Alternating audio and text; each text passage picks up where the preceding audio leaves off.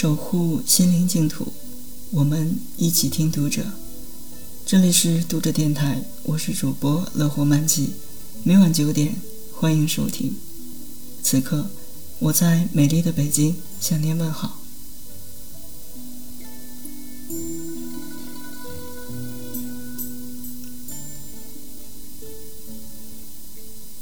那是个春风沉醉的晚上。唐玄宗和杨贵妃在月色中观赏牡丹花，李龟年率乐队在旁演奏。玄宗忽然说：“赏名花，对妃子，如此良夜，就别唱旧乐词了。”于是叫李龟年去宣召李白进宫。李白是诗仙，更是酒鬼，那晚也不例外。进宫之前已是烂醉如泥。玄宗见了李白，便问：“先生还能喝一杯吗？”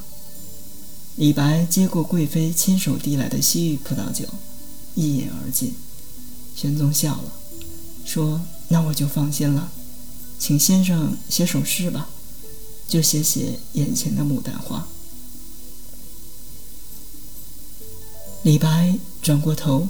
看着牡丹花，口中吟道：“云想衣裳花想容，春风拂槛露华浓。若非群玉山头见，会向瑶台月下逢。”玄宗拍手赞叹。只见李白漫步月下，飘逸如仙，所来之笔，在金花剑上运笔如飞。一枝红艳露凝香，云雨巫山枉断肠。借问汉宫谁得似？可怜飞燕倚新妆。名花倾国两相欢，常得君王带笑看。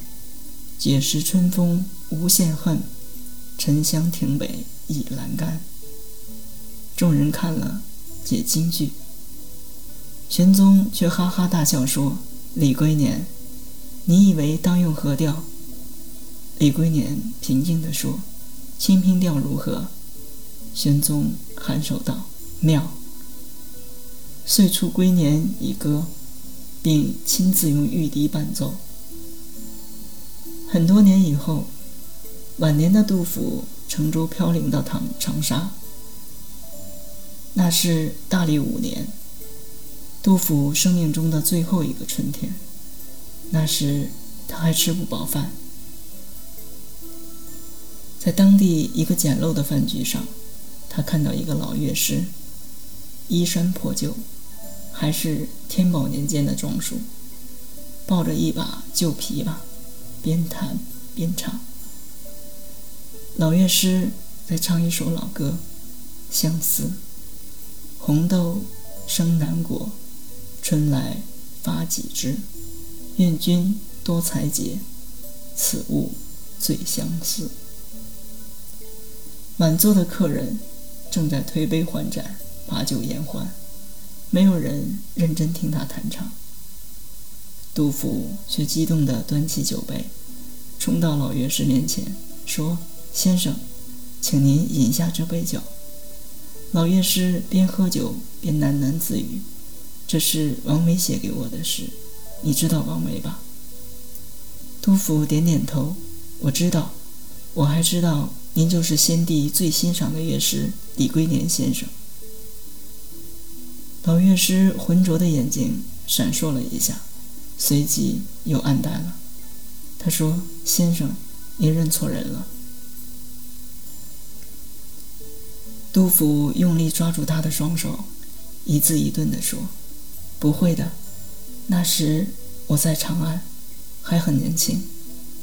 我听过您的演奏，我常常会想起，一生都不会忘记。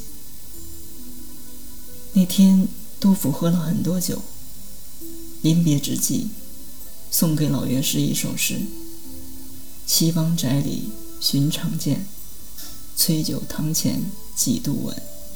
正是江南好风景。”落花时节又逢君。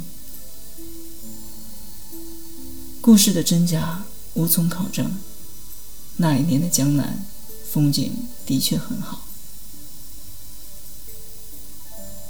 读者电台今天的节目就为大家分享到这里，更多收听敬请关注 FM 六零三九九九。晚安，好梦。